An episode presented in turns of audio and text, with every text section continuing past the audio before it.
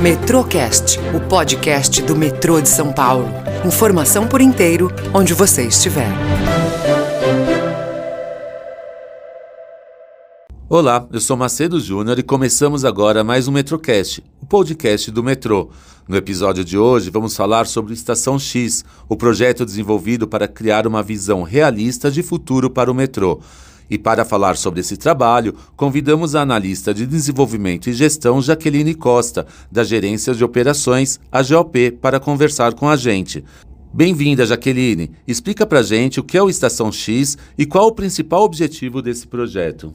É, o projeto visa construir colaborativamente uma visão de futuro unificada para o metrô em 2074. A gente escolheu essa data porque é quando o metrô completa 100 anos de operação. E a partir desse futuro desejável que a gente vai construir, é, a intenção é desenvolver uma estratégia de futuros, que é o conjunto de ações necessárias aí nessa linha do tempo para que esse futuro aconteça. Só a partir disso, a primeira ação dessa estratégia de futuro vai ser a gente é, eleger uma estação nossa existente para que ela se torne uma estação piloto. E na prática, Jaqueline, como a Estação X vai impactar na vida do passageiro? É, essa estação piloto ainda não foi escolhida, né? Isso faz parte do projeto. E a ideia é que a gente use ela para testar novos produtos, novos serviços, nossos novos processos, né? Então, a estação piloto sendo incorporada no processo de projeto ajuda a gente a prototipar e validar o que funciona e o que não funciona antes mesmo da gente expandir isso para a rede toda, né? Para o sistema todo. A ideia é que essa estação seja sempre o local mais próximo dos nossos serviços desejáveis para 2074 hoje. Então, não só para o passageiro que usa o metrô, mas também para o funcionário que vai estar tá lá na nossa linha de frente.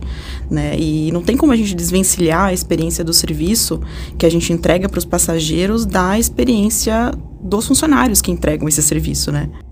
Como resultado da pesquisa Jornada do Funcionário influenciará no desenvolvimento do projeto? Foi legal que a pesquisa teve 2.147 participantes, o que essa participação surpreendeu bastante a gente, né? Porque foi um número bem expressivo. É, a ideia dessa, dessa pesquisa é a gente construir a jornada do funcionário.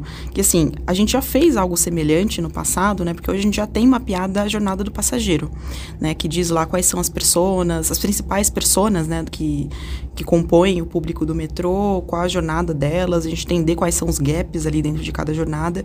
Então, a gente ter essa jornada do funcionário vai ajudar a gente principalmente no processo de projeto, porque com essas, com todas essas personas na, na, na, mão, né, jornada, a gente consegue usar isso como ferramenta.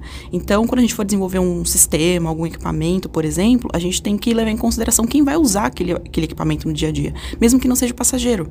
Quem vai operar né, esse sistema, esse equipamento. Então, esse é a, o grande resultado né, desse, do uso dessa jornada do funcionário.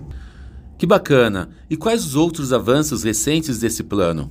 É, a gente já fez uma leva de workshop de prospecção de cenários futuros. É, a gente abriu essa inscrição para qualquer pessoa poder participar. A gente teve uma participação super expressiva do pessoal que trabalha na estação, né? Teve muita gente da, do OPE, do, do OPC, é, OPT que participou foi legal porque a gente teve é, muitas pessoas ali no, no, no, workshop que nunca nos conheciam, não sabia o que o outro fazia. Acabou rolando networking também, né? Teve uma participação muito grande, né? Participação bem expressiva deles. E aí a gente agora está numa outra fase que é a construção em si dessa visão de futuro do serviço. É, esse, essa primeira leva de workshops, a ideia era que a gente olhasse para o mundo como que ele está hoje, a gente entendesse quais são as quais são as tendências, o que, que vai continuar acontecendo nos próximos anos, o que, que a gente pode prever que vai acontecer nos próximos anos. É, então, essa, esse ponto que a gente está agora, né, essa, essa construção da visão de futuro do serviço, a gente ainda está no processo. Então, quando a gente tiver mais clareza, né, de a gente bater o martelo e dizer, olha, esse é o serviço que a gente quer entregar em 2074. Aí a gente passa a construir a estratégia de, de futuros, que é o que vai dizer quais são as ações que a gente precisa tomar nesse, nessa linha do tempo, até lá nesses 50 anos, para fazer com que esse futuro realmente aconteça. E a primeira ação dessa estratégia será a gente viabilizar uma estação piloto, eleger uma estação nossa existente, porque se for uma estação nova a gente tira de letra, né? Mas pegar uma estação nossa existente e ver o que, a gente precisa fazer para transformar essa estação no ponto mais próximo que a gente tem com o futuro. Como o nosso ouvinte pode chegar até você? A pessoa está querendo participar desse projeto, ela quer opinar, como que faz? vocês podem me mandar um e-mail, né? É Jaqueline Costa, tudo junto, Jaqueline com CQ, arroba Metrosp. Ou mesmo vocês podem me mandar uma mensagem no Teams, que eu tô sempre por lá. Então, só me mandar uma mensagem que a gente consegue encaixar nas próximas ações.